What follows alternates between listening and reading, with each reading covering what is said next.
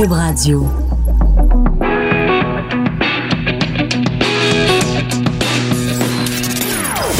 Des opinions bien à elle.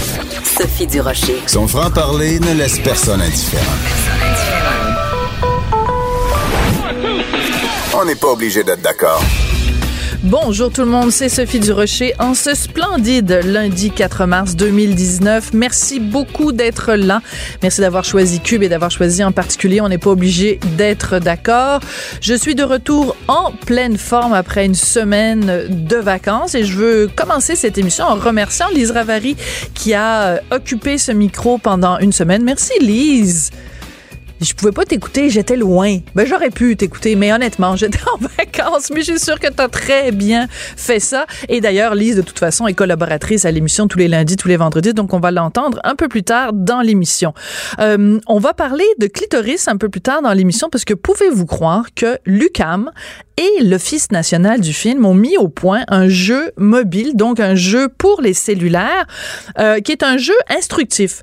On s'est rendu compte que euh, les femmes euh, méconnaissaient le clitoris et les hommes aussi.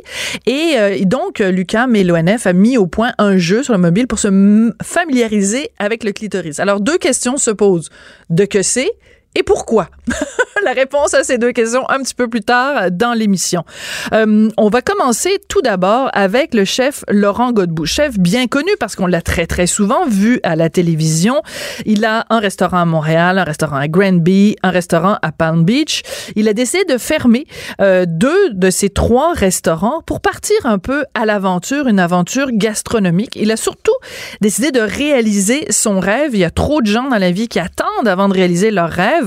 Alors parlons tout de suite à ce rêveur invétéré, Laurent Godbout. Bonjour. Bonjour, ça va bien?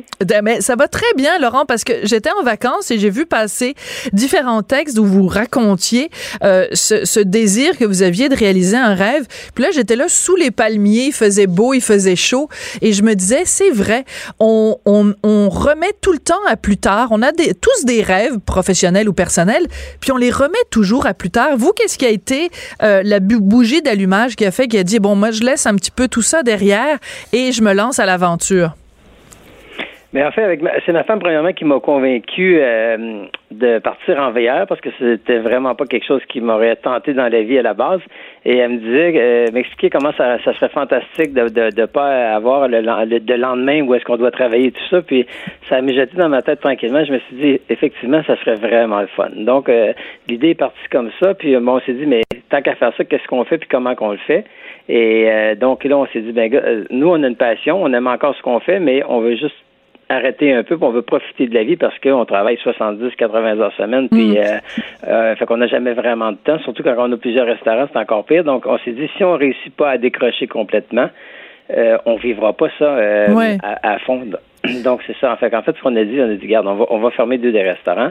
On en a un avec des associés qui va très bien, puis qu'on a moins besoin d'être présent au, euh, au jour le jour. Donc, on, s'est dit, sinon, ben, on va se ramasser qu'on ne pourra pas vraiment profiter de tel endroit parce qu'on va avoir réglé des problèmes qui se sont passés à Montréal et ainsi de suite. Donc, euh, euh, je pense que c'était la, la, la, meilleure façon de faire pour, pour vraiment profiter. Alors, il faut spécifier que vous partez à l'aventure. Donc, vous êtes acheté un Airstream. Là, c'est vraiment ces espèces de, de caravanes métalliques absolument magnifiques là, qui font rêver euh, beaucoup de gens.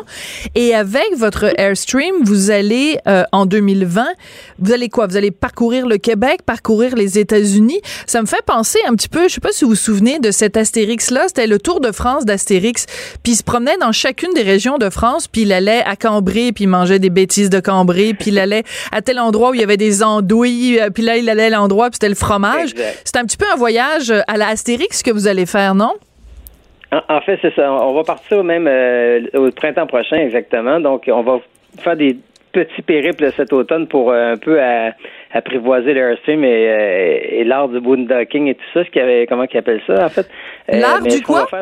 Là, vous avez le boon docking. Boondocking. OK. Alors, en fait, c'est pas euh, c'est quelque chose qui est en fait c'est comme on, on, arrête là puis on se stationne là pour ah. rester pendant quelques jours si on veut sans que ce soit un endroit réservé pour les pour ah. les RV là, avec euh, le voisin d'à côté qui est à 10 pieds de toi puis qui était plugué sur l'eau puis tout ça là on voulait pas que ce soit trop euh, organisé confort exactement trop organisé donc en fait on, va partir comme ça avec le, le Airstream.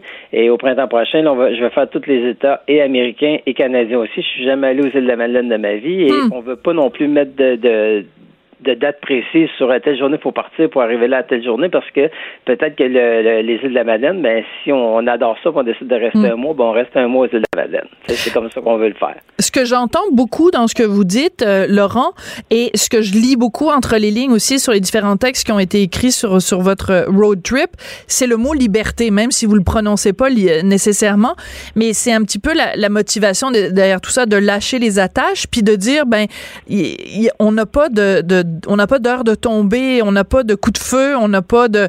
C'est, c'est vraiment de dire, ben si on aime ça, en tel endroit, on reste plus longtemps, puis on, on respecte pas nécessairement les règles. On a tellement de règles puis d'horaires à respecter dans nos vies, ça, vous tombe les un petit peu?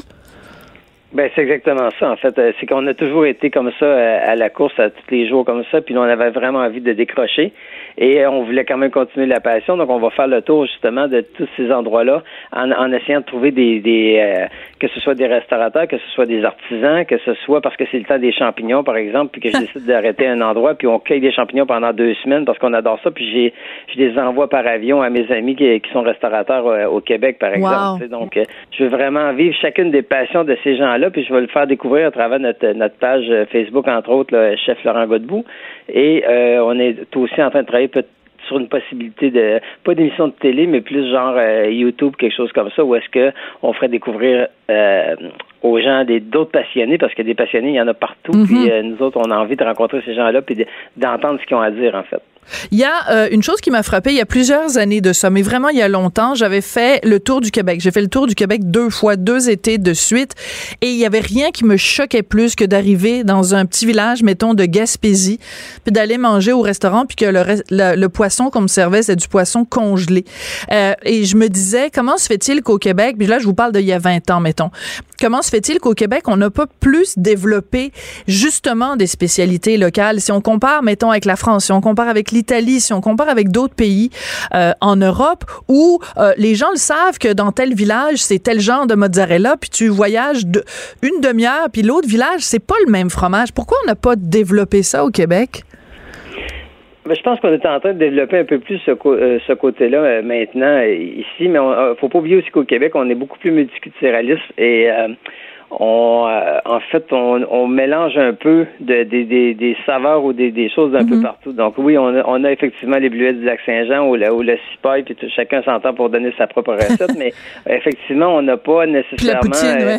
Euh, exactement, c'est ça. Donc, je pense pas qu'on essaie de s'approprier justement chaque région euh, ça, mais de plus en plus, moi je pense que ce qui est important, c'est de faire la promotion des produits du Québec, et ça de plus en plus avec les produits qu'on a, que ce soit, on nomme les fromages, on peut tout les nommer là, mais on a de plus en plus de patients qui travaillent fort pour faire découvrir leurs produits, même s'ils ne sont pas nécessairement régionaux, comme vous dites. Là. OK. Vous, vous avez 48 euh, ans. Euh, vous n'avez pas d'enfants, Laurent? Oui, j'ai deux enfants. Ah oui? Mais qu'est-ce que vous faites avec les enfants? Parce que moi, dans tous les textes que je lis, ça dit vous partez en assurant avec votre chien, mais il n'y a aucune mention des enfants. Donc, soit les journalistes n'ont pas fait leur job comme il faut, soit vos enfants sont plus vieux, ou alors vous allez les laisser avec une super bonne nounou, là. Non, en fait, effectivement, mes enfants, mes enfants sont plus vieux. Donc, mon garçon a 21 ans, puis il est déjà en cuisinier aussi. Il est dans l'Ouest présentement, à Vancouver. Euh, et ma fille est en étudiante d'hôtellerie aussi, donc elle, est sur Québec. Donc, euh, les enfants sont pas avec moi à temps plein. Donc, c'est pour ça qu'on peut se permettre aussi de faire ça là présentement, parce qu'ils sont plus là, là. Oui, non, c'est sûr que vous auriez pas pu euh, faire ça avec des enfants, avec des enfants plus jeunes. Écoutez, je lisais que parmi les, les, les spécialités régionales que vous alliez euh, visiter ou que vous voulez découvrir, il y a dans les Hamptons euh, une dame qui pêche des clames, des palourdes avec ses orteils.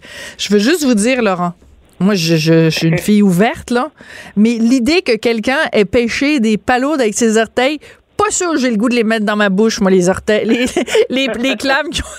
j'ai mon collègue, j'ai mon collègue Hugo, là, qui, qui, est en train de manquer de s'évanouir en régie, là. Euh, vraiment, c'est sympathique, quelqu'un qui pêche avec les orteils. Ben, ben, moi, en fait, ce que je veux, c'est découvrir comment les gens font leurs leur choses à leur manière. Puis euh, moi, ça, euh, ça, va, ça va m'intéresser de l'essayer avec avec elle aussi, qu'elle m'explique comme faut comment faire ça, parce que je veux dire, c'est des choses que j'ai jamais entendu parler de ma vie. Et je trouve ça intriguant, je trouve ça le fun à essayer. OK. Mais donc, vous allez vous-même, vous allez enlever vos petites chaussettes, vos sandales, puis vous allez vous plonger dans, dans euh, le pied dans l'eau pour aller pêcher avec vos, avec vos orteils. Définitivement, oui. Euh, Qu'est-ce qu'il y a d'autre comme, comme spécialité euh, culinaire que vous avez euh, envie de découvrir? Parce que bon, le, le, le chemin est vaste, là, si vous dites toutes les toutes les, les provinces canadiennes et, et la plupart des États américains, c'est énorme. Donc, j'imagine que vous avez quand même des priorités. Ben en fait, on n'a pas encore commencé à faire la grosse recherche de qui qu'est-ce qu'on a envie de voir et tout. Mais par exemple, l'année dernière, j'étais dans un événement euh, euh, au Texas et euh, on a été invité d'aller pour aller rencontrer des gens qui font de, un chardonnay. Euh, qui est vieilli euh, en fût, mais le fût, euh, avant, euh, ils ont fait de la tequila dedans. Donc, Ah. le chardonnay prend un peu le goût de la tequila. Donc, moi, je vais aller voir ça, expliquer ça aux gens euh, qui vont nous suivre sur notre page. Donc, euh, de faire connaître des, des produits de de- de- d'autres personnes qu'on est peut-être moins habitués. Là, Tu sais, il y a- Ah. Je pense pas aller dans un champ de fraises parce que tout le monde connaît les fraises. là, donc, je veux vraiment trouver des choses qui sont un peu différentes de ce qu'on est habitué, mais euh, aussi, ben, on va faire les vendanges. Donc, j'ai jamais fait des vendanges de ma vie, donc je vais je vais en même temps. Donc, c'est un peu tout ça qu'on va faire. C'est vraiment de faire des choses qu'on n'a jamais eu le temps de faire, qu'on n'a jamais pris le temps. Et, euh, et, et- et de découvrir la passion des gens aussi, puis de nous expliquer comment eux le font, puis de, de, de, de, de communiquer ça et de nous en profiter aussi, parce que si on va à la pêche, par exemple, euh, dans, euh, je sais pas, dans, dans un état X, puis qu'il y a un poisson particulier là où on réussit à l'attraper, ben on va le cuisiner le soir sur notre euh, barbecue, parce que je suis en train de tout rénover le Wow. au complet. Je vais le faire euh, à mon goût, à moi, pour qu'il soit plus pratico-pratique pour... euh, Aujourd'hui, il y a 35 ans, le Hearthstone, donc on veut vraiment qu'il soit adapté euh, Au goût du à, jour. à nous aussi. Là, Ouais, ouais, puis En tant que chef, j'ai besoin d'un certain minimum de d'équipement. Ben non, c'est sûr, tout à fait. Euh, Il y a un mot qui, que vous avez utilisé, une expression que vous avez utilisée tout à l'heure, prendre le temps. On le sait, travailler en restauration, c'est, vous l'avez dit tout à l'heure, des, des, des semaines de 75, 80, 85 heures. Est-ce que c'est possible de faire de la restauration autrement ou c'est vraiment tout le temps une job de fou avec une très petite marge de profit, la restauration? Ben, à la base, c'est sûr que c'est une. euh, effectivement, la marge de profit est rendue de plus en plus euh, mince. Euh, Ouais. C'est un métier qui est très, très demandant. Mais quand tu as la passion, comme euh, nous, on l'a encore, ma femme et moi, ben, on comptait plus ou moins les heures parce que c'est pas ça. En fait, c'est nous autres, notre accomplissement à la fin de la semaine, c'est pas nécessairement d'avoir fait des millions de dollars, mais plutôt d'avoir euh, euh, un client qui nous écrit pour nous dire euh, comment que la soirée s'est bien passée, que c'était extraordinaire. Donc moi, c'est plus ça qui est notre paye à nous et, et qui nous fait vibrer puis qui nous fait plaisir. Donc au niveau des heures, ça me pose pas de problème, mais effectivement, ben, tu as le temps de rien faire d'autre. euh, puis, tu sais, il y a plein de restaurateurs, puis il y a plein de chefs, plein de cuisiniers qui font ça aussi. Euh, euh, c'est des gens de passion, des gens de cœur. Puis, euh, euh, on avait justement envie de, de, de nous autres, de, de, de peut-être prendre un petit break. On va revenir sûrement à ça parce qu'on aime trop ça. Ouais. Mais là, euh, on trouvait que c'était le bon temps, justement, de pouvoir le prendre là à 48 ans versus, je vois beaucoup de gens qui attendent un peu trop vieux, puis qui osent pas vraiment, puis Ah, qu'est-ce que je vais faire après? Donc, je perds ma job aussi. Mm. Ils ont des craintes. Alors que les craintes, je pense qu'il faut pas se les, euh, faut pas se mettre de, de, de, barrières puis dire, regarde, quand on va revenir, on va passer à autre chose ou on va décider de le faire comme ça. Puis ça va nous ouvrir aussi la porte sur plein d'autres idées, peut-être Hmm. plein d'autres manières de voir la, la vie, tu sais. Oui, mais est-ce que ça veut dire que vous, vous aviez aucune crainte? Parce que vous dites les gens s'empêchent de faire ça, là, de, de mettons, de, de, de larguer les amarres puis de partir à l'aventure parce qu'ils ont, ils ont peur de, pour le lendemain ou pour dans deux ans. Est-ce que ça veut dire que vous, vous en avez aucune crainte? Ben, J'en ai eu au début et Ouais. euh, euh, euh, c'est sûr que tu te poses des questions, surtout comme nous, tu sais, euh, j'ai 125 employés au total. Donc, Ouch! que, que- comment, Ouais. comment comment ça se passe et tout ça, puis comment qu'on fait le, le- le- la transition. euh, notre, notre notre restaurant de, de, de Palm Beach, par exemple, je veux relocaliser chacun de mes employés dans d'autres restaurants Mm. pour être sûr qu'ils sont bien. Tu sais, on les accompagne dans ça aussi parce que c'est pas juste autour de nous là que ça se passe tout ça. Bien sûr. Et, et là, bon, ah là, on s'est posé des questions. Ben, j'ai dit, eh, qu'est-ce qui va se passer, comment qu'on le fait et tout ça. Puis, ben, au fur et à mesure de chacune des journées qu'on en parle ou qu'on analyse chacun des points, ben, les réponses viennent comme tout seul où on trouve les solutions à, à- à certains problèmes qu'on a. Puis là, ben, comme par exemple, je me suis dit, si j'ai des mariages pr- présentement qui sont déjà bookés pour l'automne prochain. Donc, les clients s'attendent que je vais être là. Mais on s'est dit, on, on, on va stationner près d'un aéroport.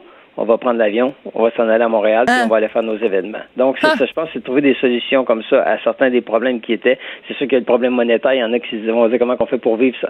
Ben, je pense que la vie va nous emmener à où est-ce que ça va coûter peut-être moins cher aussi Hmm. euh, que d'avoir une maison. Puis, euh, tu sais, donc, en tout cas, plein de questions comme ça qu'on s'est posées, qu'on a analysées, puis qu'on a trouvé les réponses, euh, ma conjointe et moi, pour euh, arriver à passer le plus beau des, des voyages possibles, puis de, de, de s'ouvrir sur euh, d'autres euh, d'autres mentalités, d'autres euh, façons de voir, de voir les choses.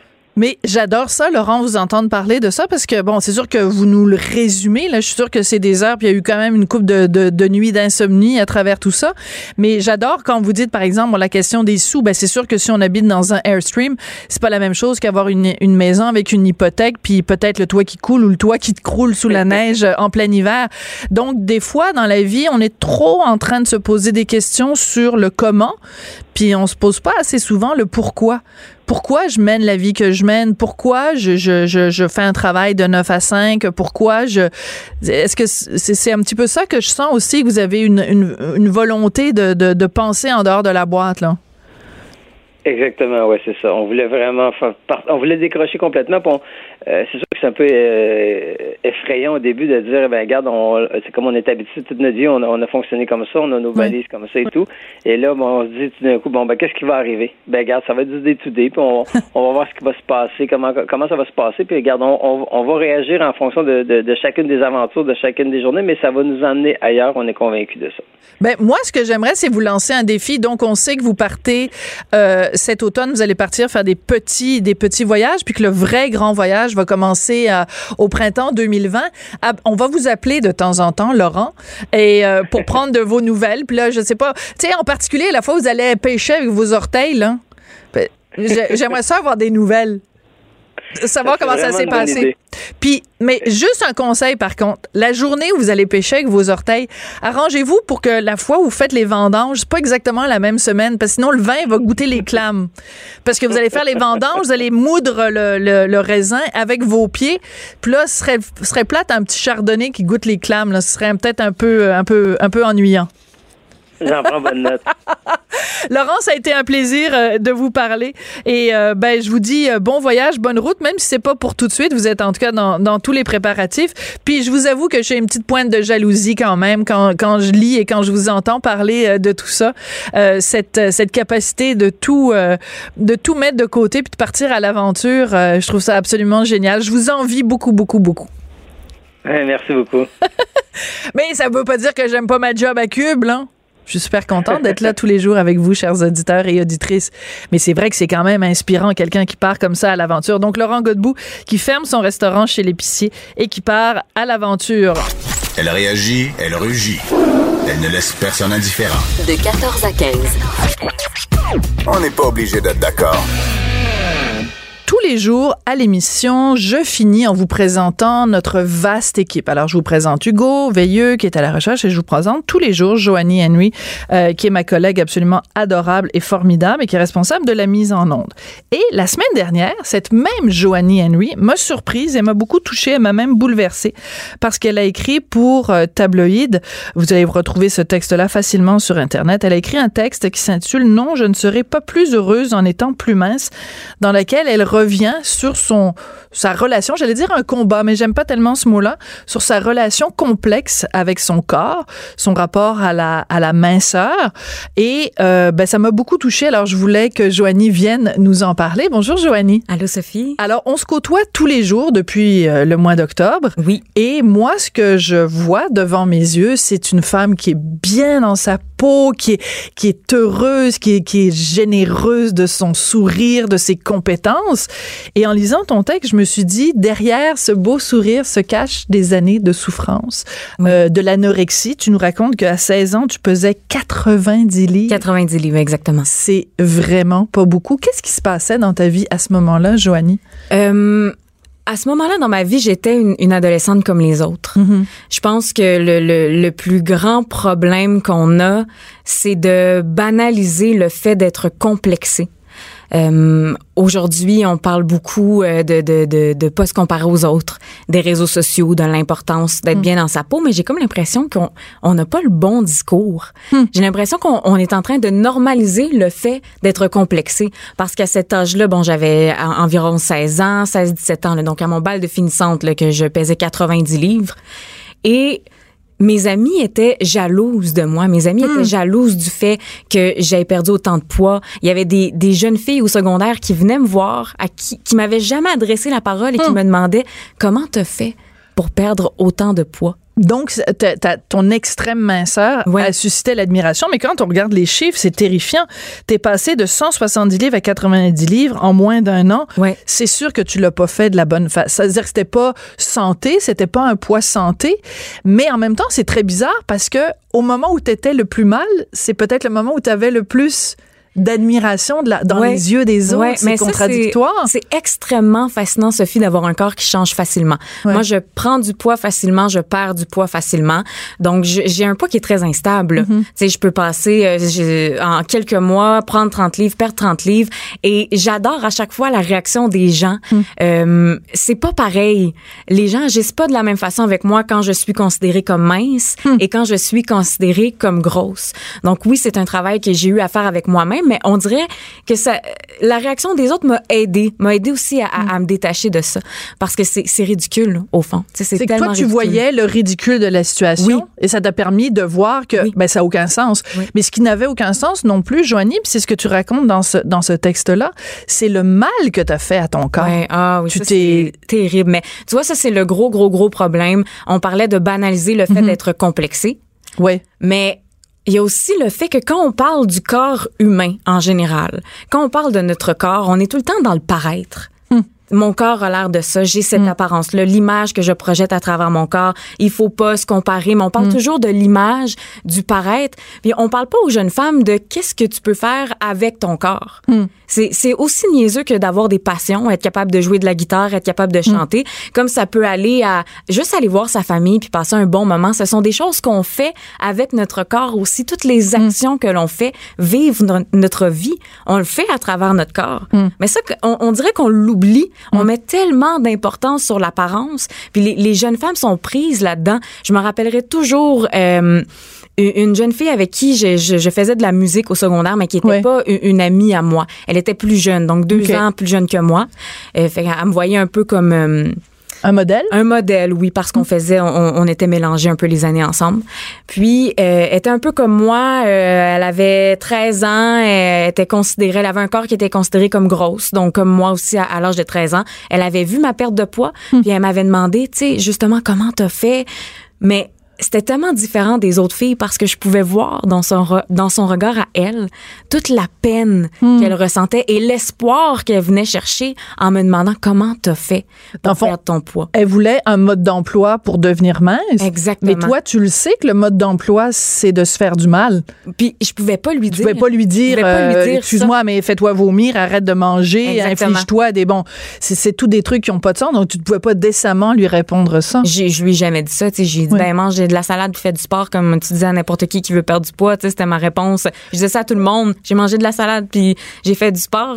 C'était la réponse que je donnais à tout le monde. Mais je l'ai vu à ce moment-là. Ça a été mon premier déclic, je pense. Hmm. Quand j'ai vu toute la peine puis la souffrance qu'elle avait, je me suis dit, OK, je suis vraiment pas la seule à vivre avec ce poids-là qui est là tous les jours. Le tous poids. les jours, la pression. Ouais. qui est là juste de, de juste parce que je suis obsédée par mon apparence corporelle. Comment euh, t'en es arrivé aujourd'hui, à l'âge que tu as, euh, dans la dans la jeune vingtaine, euh, à arriver à avoir fait une d'une façon la paix avec ça et surtout le désir parce que t'écris un texte qui est Oui. publié en ligne, Oui. euh, que plein de gens vont lire, plein de gens vont commenter. Euh, c'est pas évident parce que Mhm. tu t'exposes. Puis là, tu viens nous en parler euh, aujourd'hui euh, à la radio. Donc, c'était quoi le cheminement dans ta tête pour dire, ben moi, j'ai envie de partager ce que j'ai vécu avec d'autres? Ben, ce qui est sûr, euh, premièrement, c'est d'avoir une famille formidable. Hmm. Mes parents sont très, très proches de leurs émotions. C'est très important pour nous de euh, d'apprendre à vivre avec nos émotions, les explorer, les comprendre. Euh, un trouble alimentaire, c'est beaucoup plus que juste être anorexique puis de manger ou de pas manger. Un trouble alimentaire, là, c'est être obsédé par son apparence, c'est avoir une voix dans ta tête qui revient des centaines de fois par jour pour, te, pour te dire que t'es grosse, que t'es laide, que t'es pas assez. Donc, si tu fais juste arrêter d'être anorexique, ce qui en définition simplement se priver de manger puis euh, être mince mais pas, pas pas le voir dans le miroir, ton trouble ne se réglera pas, il va se transformer. La voix est encore là? Ma voix est encore là définitivement, mais j'ai appris à vivre avec elle, puis elle me dit pas les mêmes choses. Aujourd'hui, Qu'est-ce qu'elle dit? Qu'est-ce qu'elle dit? Euh, des fois, elle va revenir. Par exemple, j'ai essayé des vêtements dans une cabine Ah. d'essayage, ça va pas me faire. Puis Regarde, on a, ça, on a tout ça, par ça. contre. Puis j'ai- elle va me dire, ben voyons, tu t'as-tu pris du poids? Comment ça se fait? Avant, Ouais. tu portais du médium, là, t'es rendu dans le large. Puis là, c'est une voix que tout le monde a, Ouais. mais c'est de, c'est de l'arrêter quand elle est là, puis de changer, d'aller chercher Mm. autre chose, d'aller chercher du positif, d'être beaucoup plus doux. Euh, en fait, dans mon cas, d'être beaucoup plus douce avec avec moi-même. Mm. Puis encore là, moi, ce qui a fait en sorte que j'ai guéri, c'est sûr, j'ai été confrontée avec, euh, j'ai une maladie chronique qui fait en sorte que bon, je suis malade. Euh, j'ai la seule façon pour moi de soulager ma, mes douleurs, c'est d'être tout le temps à l'écoute de mon corps. Est-ce que je dois boire de l'eau? Est-ce que je dois prendre tel supplément? Donc c'est beaucoup un, un- un travail d'écoute avec moi-même. Puis le fait euh, donc d'être proche de mon corps a aidé, mais aussi le fait que je suis allée régler le trouble à la source. Donc je suis vraiment allée me demander qu'est-ce que mon trouble alimentaire essaie de me dire? Qu'est-ce que j'exprime à travers tout ça? Moi j'ai découvert que j'étais une personne qui souffrait vraiment d'anxiété Euh, et ça a été de régler mon problème d'anxiété et pas simplement mon problème d'anorexie. Et en allant régler le problème à la source, après ça c'est beaucoup plus facile pour moi parce que dans le texte je l'explique. Quand j'ai arrêté de manger, après ça je suis tombée dans la drogue, puis après ça je suis tombée dans le sport de façon euh, complètement euh, Compulsive. oui, mais c'était le même problème qui me suivait. C'est juste que je l'exprimais d'une façon différente, qui était le fait que bon, j'étais pas bien avec mon corps, euh, j'étais pas bien avec ce que j'étais parce que j'avais d'autres choses à les régler en dessous de tout ça. S'il y a une jeune fille de 16 ans qui nous écoute ou s'il y a des parents qui nous écoutent puis qui ont envie Mm. quand leur, euh, leur jeune fille euh, va ou amie va rentrer de l'école ou va rentrer de son camp de jour, peu importe, et lui faire écouter euh, ton entrevue, quel message tu voudrais lui dire? Qu'est-ce que tu voudrais lui dire à cette jeune fille de 16 ans qui s'aime pas, qui, Oui. qui en fait qui se déteste? Je suis tellement contente que tu me poses la question parce que je pense souvent à ça, à me dire, j'aimerais ça aller revoir la petite fille de 16 ans que j'étais pour lui dire, prends toute cette énergie-là, là. Parce que c'est tellement épuisant, c'est tellement fatigant d'être obsédé puis de, de mentir à ses parents puis d'essayer de manipuler l'entourage pour rester là-dedans.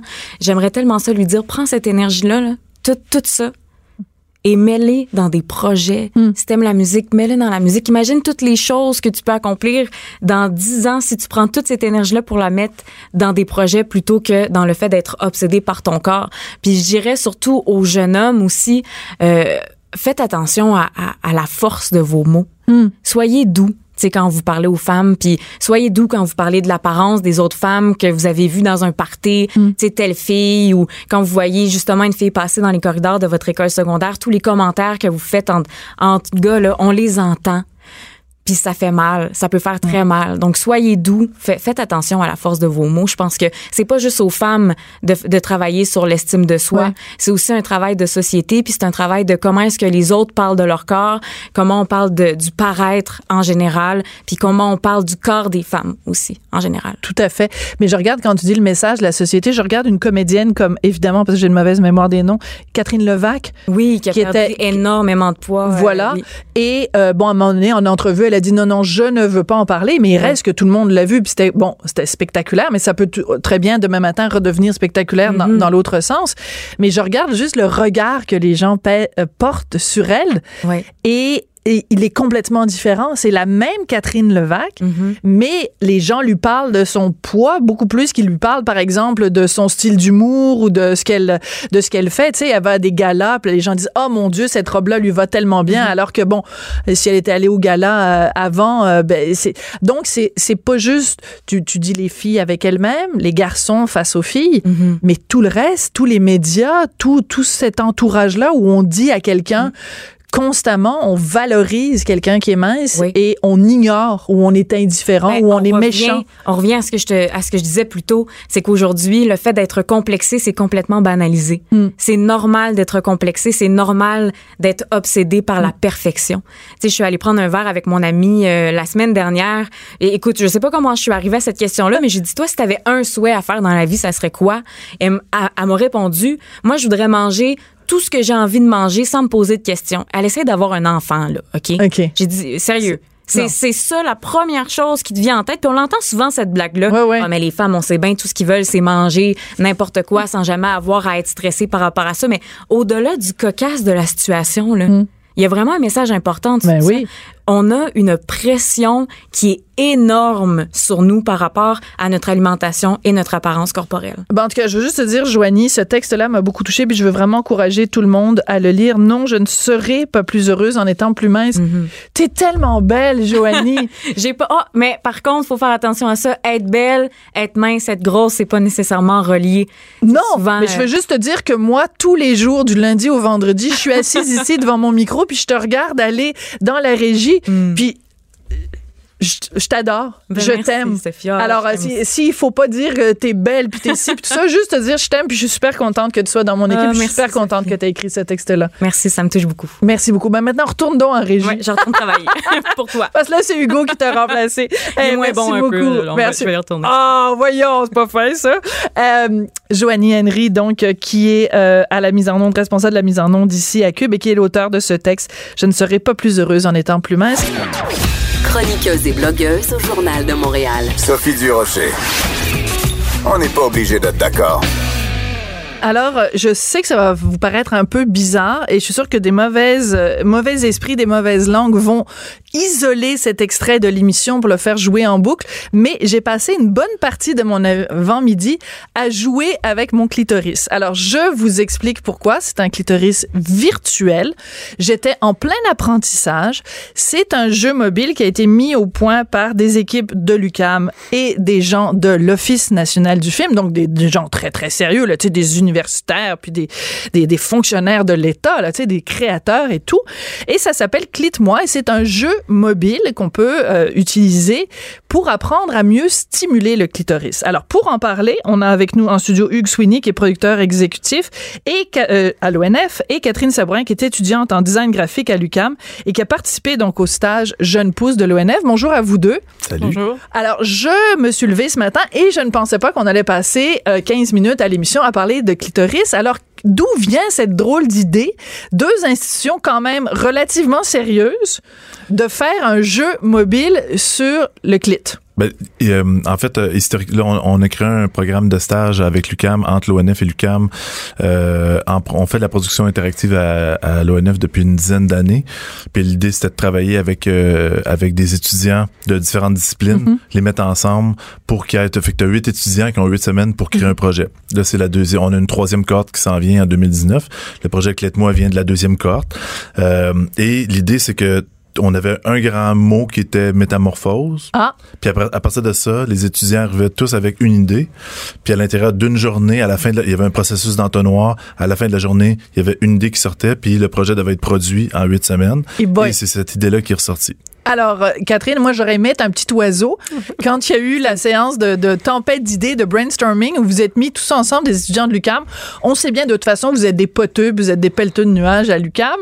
C'est une blague, Catherine. Euh, et là, vous vous êtes dit, ah, ben tiens, on va parler du clitoris. Pourquoi le clitoris, Catherine?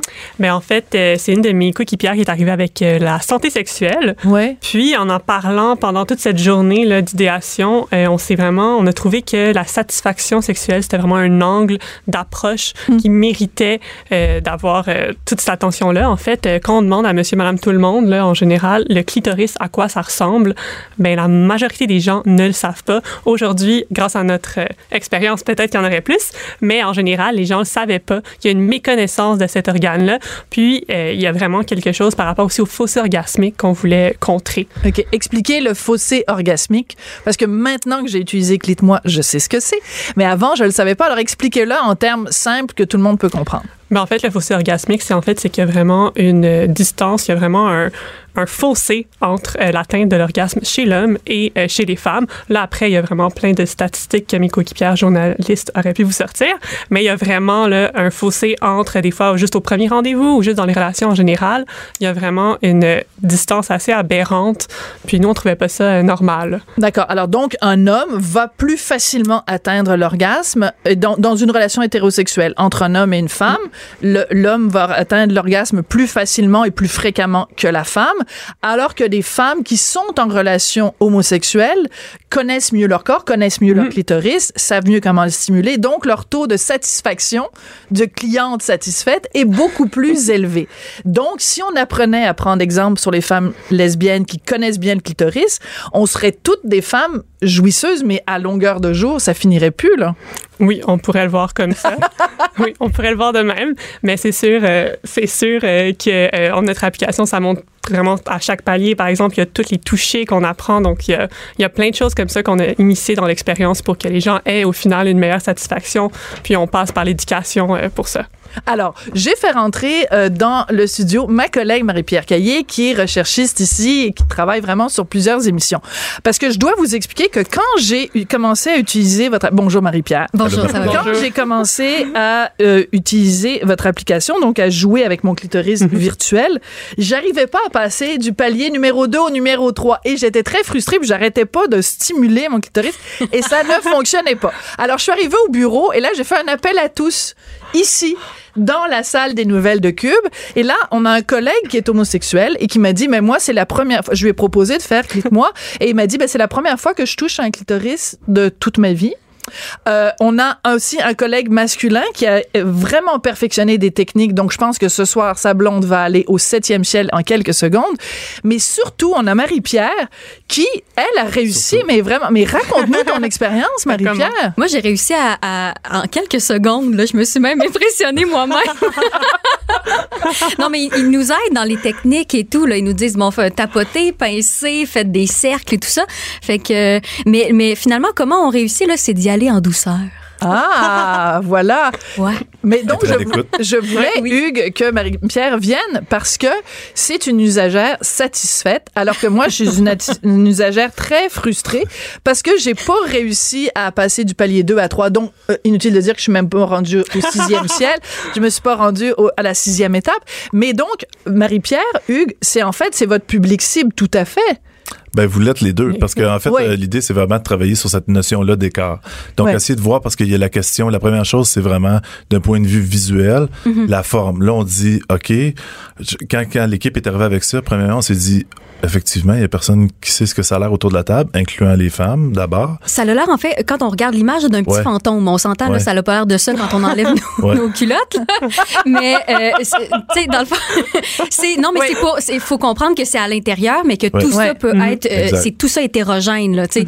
Fait qu'il f- faut pas avoir peur, là, les gens. C'est comme un petit bonhomme. C'est vraiment Oui, c'est vraiment bonhomme. un petit bonhomme qui, là, on Et- change de, oui. Alors, c'était très drôle parce qu'on avait notre collègue masculin Ouais. hétéro à qui je donnais des, des, des conseils. Puis lui, il, stimulait surtout le bas du clitoris. Puis je disais, ben, va plus vers la tête.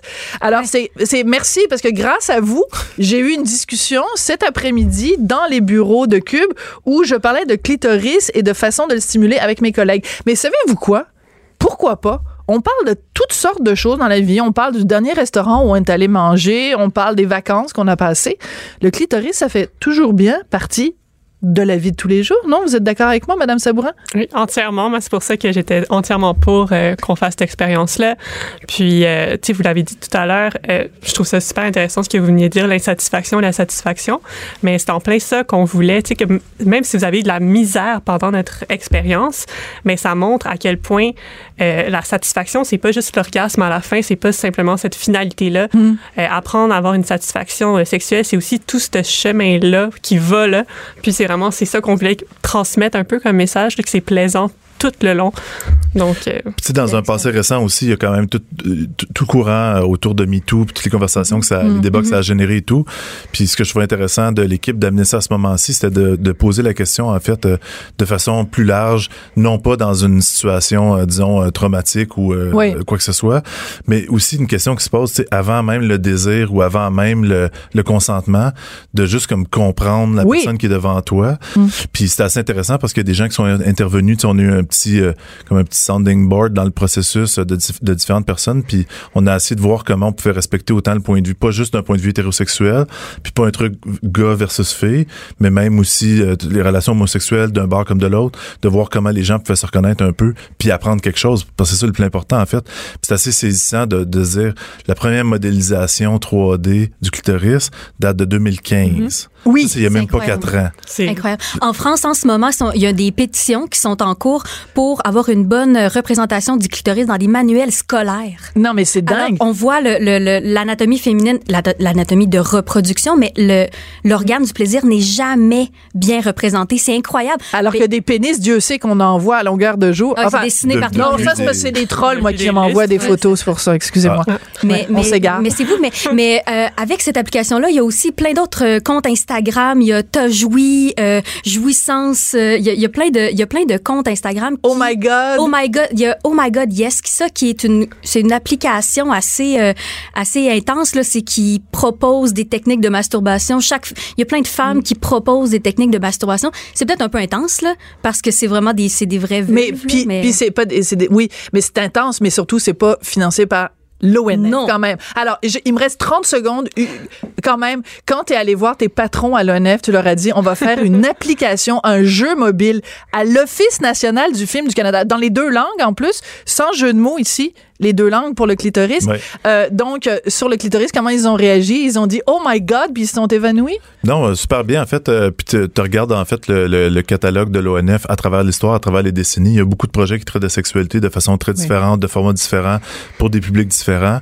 Puis je pense que ça, ça vient en fait renforcer le rôle que joue l'ONF pour amener de la perspective dans parfois des sujets chauds qui sont difficiles à traiter dans la spontanéité ou dans le moment, euh, dans, dans l'immédiateté, si on peut dire. Mais je pense que par une approche artistique, une approche de jeu, euh, ben, je pense que ça nous amène à réfléchir. euh, Puis avec l'humour aussi. Parce que Ouais. nous on était là au bureau là, on riait Ben, vraiment. Tant mieux. C'était vraiment très le fun. faut savoir comment traiter les sujets sérieux sans nécessairement se prendre la tête à chaque fois. Alors, les gens peuvent aller donc euh, jouer avec un clitoris virtuel à clitmoi.onf. ONF.ca, barre oblique, clique-moi. Exactement. Ah ben c'est génial. Ben merci beaucoup. Merci euh, donc. Merci à vous. Hugues Sweeney qui est producteur exécutif à l'ONF, Catherine Sabourin qui est étudiante en design graphique à l'UQAM. Les dessins sont vraiment très beaux hein. Oui, ben en C'est vraiment on très bien deux, fait. C'est Audrey Malo puis euh, moi. Ouais, c'est vraiment Bravo. très très euh, très chouette. Marie-Pierre Caillé qui a été notre cobaye Oui, et merci. qui a, Merci. qui a atteint les paliers dans un temps record, je dois le dire. Bravo Marie-Pierre. Go go go. Après la pause, on discute de toutes sortes de sujets. Peut-être parlera-t-on de clitoris, on sait jamais avec Lise Ravary. Sophie Durocher. On n'est pas obligé d'être d'accord. Alors j'avais dit une pause, mais c'est pas une pause, c'est juste un petit un petit balayage. Ben voyez ce que ça fait une semaine de vacances. On oublie on oublie tous ces repères. Bonjour Lise, comment vas-tu? Ben, ça va très, très bien. Et toi? Ben ça Les va. vacances, t'en fais du bien? Oui, ben oui, ben moi, je, moi, je suis toujours en forme, mais euh, mais j'avoue que de de de de- d'être au soleil, d'être à la lumière et d'être dans la couleur pendant une semaine, parce que tu sais ici c'est gris. Blanc et beige. Ouais. Et là-bas, c'était vert, rose, jaune, orange. Euh, J'étais en réplique dominicaine et c'était super. Donc, merci de le demander. Écoute, Lise, il y a tellement de sujets qui se bousculent au portillon. Je veux quand même qu'on prenne trois minutes. Ben, D'abord, merci beaucoup d'avoir été là la semaine, la semaine dernière. Ça, je Ah. l'ai dit, je l'ai dit en début d'émission. Euh, donc, il y a un truc qui, moi, m'a sidéré. Le magazine McLean's, qui est donc euh, l'équivalent anglophone de l'actualité, donc le seul news magazine euh, au Canada, qui fait sa une dans son nouveau numéro avec une photo de Justin Trudeau et c'est marqué The Imposter, l'imposteur. Et il y a un éditorial absolument ravageur de Paul Wells dans lequel il massacre Justin Trudeau. Est-ce que c'est le signe que le Canada anglais est vraiment en train de tourner le dos au beau Justin? Je pense que c'est absolument raison. Et euh, je, je- je me demande même si euh, le, le Canada anglais euh, est plus montré sur ses grands chevaux euh, que le Québec dans l'affaire Trudeau, surtout dans le truc de Lavalin, même si c'est une entreprise euh, euh, du Québec, on en a beaucoup plus parlé au Canada anglais qu'ici. Ouais. C'est- un peu étonnant, mais c'est comme ça. Alors, Ouais. moi, je pense que oui, effectivement, Justin.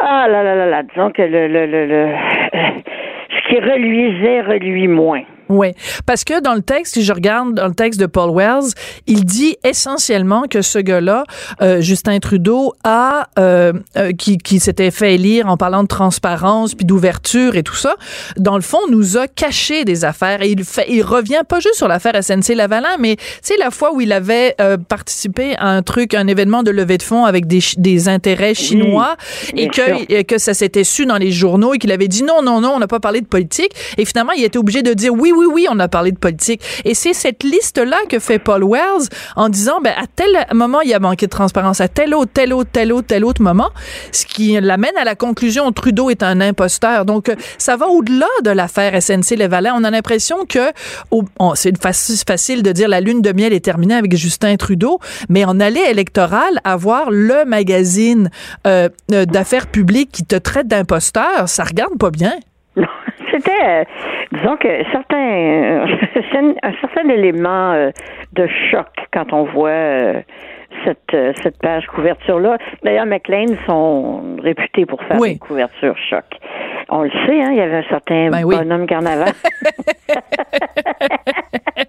en effet, on s'en souviendra. on s'appellera ou on n'aime mieux pas, mais euh, chose certaine, euh, écoute, je, veux dire, bien, bien, bien, bien sincèrement, euh, dans mon entourage, il y a des gens qui connaissent bien l'entourage, je vais dire ça comme ça. Oui. L'entourage de, de, Justin Trudeau. Et ce qu'on m'a toujours dit, moi, c'est que le le, le, le, bureau, le PMO, là, le Prime Minister's Office, mhm. comme ils appellent, euh, de Justin Trudeau était un lieu de, de secret euh, beaucoup plus euh, important que ne l'était le bureau de Stephen Harper. Ah oui? Ah oui, je t'ai vu prendre une, respiration, absolument.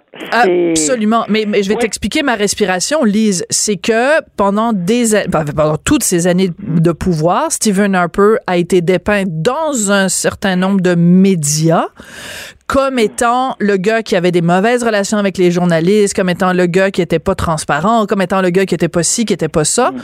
Ce que tu me dis, c'est attention, parce qu'on a peut-être euh, euh, pris pire en prenant Trudeau. Disons que chose certaine, là, juste juste à voir, pas besoin de pas besoin d'avoir un, bureau avec une chaise dans le bureau du premier hmm. ministre, mais juste juste à voir, on voit que euh, il y a énormément de flou artistique hmm. euh, dans, dans le gouvernement Trudeau, en particulier avec le premier ministre. Si tu l'écoutes parler, en français, on a un peu tendance, moi en tout cas, j'ai un peu tendance à dire Ah, c'est son français, il est pas très bon. Hmm.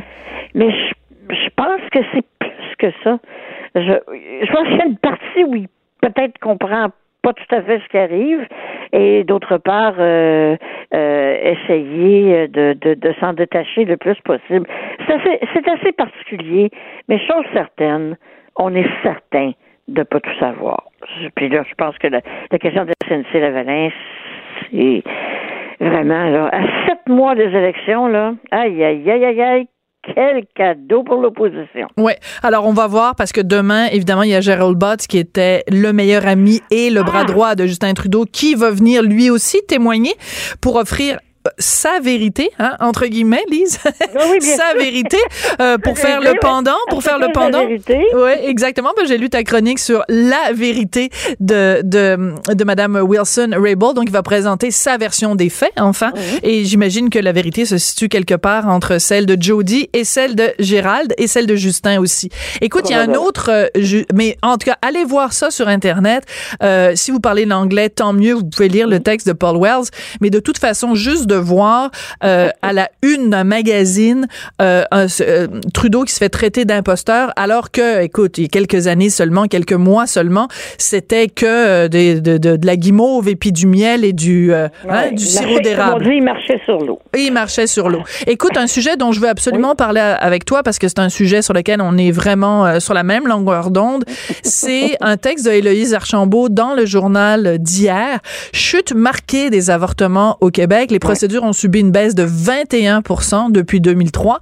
Toi puis moi, on est évidemment pour l'avortement libre et gratuit, mais toi et moi, on considère aussi qu'au Québec, euh, au Canada en général, on permet les avortements beaucoup trop tard euh, dans la dans la grossesse. Le fait qu'il y ait moins d'avortements au Québec, pour toi, c'est une bonne nouvelle? Bien sûr, c'est une bonne nouvelle. Et puis, euh, je, ne peux pas imaginer que quelqu'un dise le contraire, parce que un avortement, à chaque fois, c'est un, un drame. C'est un drame pour la personne. Moi, j'ai jamais vu personne sortir d'un hmm. bureau de médecin ou d'hôpital après un avortement, puis qui avait envie de chanter euh, Chanson des collines. Non. C'est un moment de la vie euh, extrêmement difficile et, et que ça, que qu'il y en ait moins, et en particulier au Québec, parce qu'à un moment donné, c'était euh, une grossesse sur trois qui se terminait en, en, avortement. C'est beaucoup, là. Oui, c'est énorme. C'est beaucoup pour la, c'est beaucoup pour notre la population. Hein? Hmm. Pour euh, surtout qu'on est en, en, déficit de population ici, on a, on a on a plus de gens qui meurent que de gens qui viennent au monde, pour hmm. être euh, pour être clair. Donc, euh, quand as une, une, grossesse sur trois qui qui ne se termine pas avec un bébé, c'est beaucoup. Et, et, peut-être qu'on est moins bon conscientisé par rapport à, toutes les méthodes de contraception qui existent aujourd'hui là, mais ça va. J'imagine que ça va plus loin que ça parce que qu'est-ce qui s'est passé du jour au lendemain pour que des gens, les femmes en tout cas, mm. euh, aient moins d'avortements? J'aimerais ça savoir. Mais, mais c'est-à-dire qu'en fait, il y a un côté qui est la contraception, qui est beaucoup plus efficace maintenant. Tu as des stérilets avec euh, de la progestérone dessus, donc c'est pas mm-hmm. juste un stérilet. Euh, tu as, bon, la pilule du lendemain, tu as plein de, de, de, de, différentes choses. Mais je pense aussi c'est une prise de conscience. Tu sais, je veux dire, c'est comme tu le disais, c'est pas un pique-nique, un avortement, puis c'est pas quelque chose qu'on souhaite euh, à qui que ce soit. On n'est pas comme Lena Dunham, tu te souviens, l'actrice américaine qui avait dit, oh, je suis tellement triste, j'ai jamais eu l'occasion d'avoir un avortement. Bon, mais, euh, mais je pense que les mentalités sont en train de changer et on fait tout ce qu'on peut pour éviter d'avoir à se rendre jusqu'à jusqu'à cette option-là. Mais il faut que cette option-là soit disponible et gratuite pour toutes les femmes au pays, ce qui n'est pas encore le cas en ce moment. Et c'est là-dessus qu'on se quitte, ma belle Lise. Ah, écoute, à la prochaine, alors à vendredi. Bon, ben oui, on se revoit vendredi. Merci d'avoir été là, Joanie Henry. Ben oui, vous la connaissez mieux maintenant à la mise en onde et Hugo Veilleux à la recherche. Cube Radio.